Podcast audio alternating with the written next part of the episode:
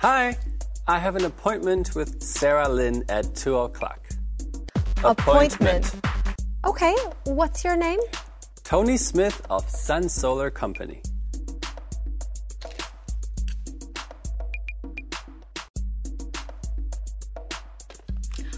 Sarah is still in a meeting. She'll be here in 10 minutes.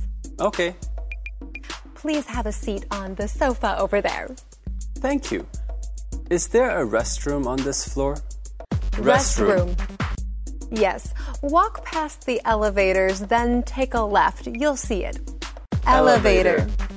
Thank you.